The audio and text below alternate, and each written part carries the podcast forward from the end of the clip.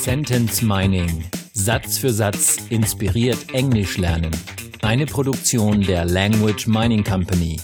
Mehr Informationen unter www.languageminingcompany.com. Der Sentence Mining Podcast verändert sich. Vor nunmehr über 400 Episoden haben wir gestartet mit Word des Tages. Da ging es darum, ein Wort aus dem Wörterbuch von Merriam-Webster's zu nehmen und einen Beispielsatz, um anhand dieses Beispielsatzes zu erklären, wie dieses Wort gebraucht wird und natürlich auch, wie man sich dieses Wort merken kann.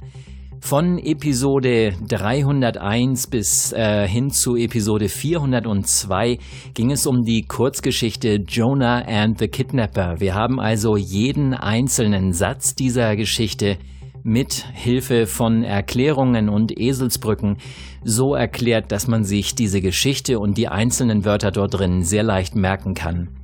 Jetzt geht es weiter mit Büchern, also mit Geschichten. Aus den Geschichten werden Bücher und anhand dieser englischen Bücher, die also frei zur Verfügung stehen, zeigen wir euch, wie man eine Sprache übers Lesen lernen kann. Also wir nehmen ein Buch als Beispiel und holen uns den einen oder anderen Satz heraus und erklären ihn.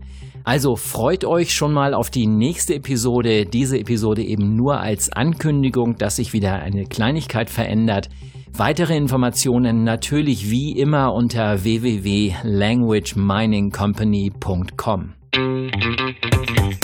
Sentence Mining. Satz für Satz inspiriert Englisch lernen.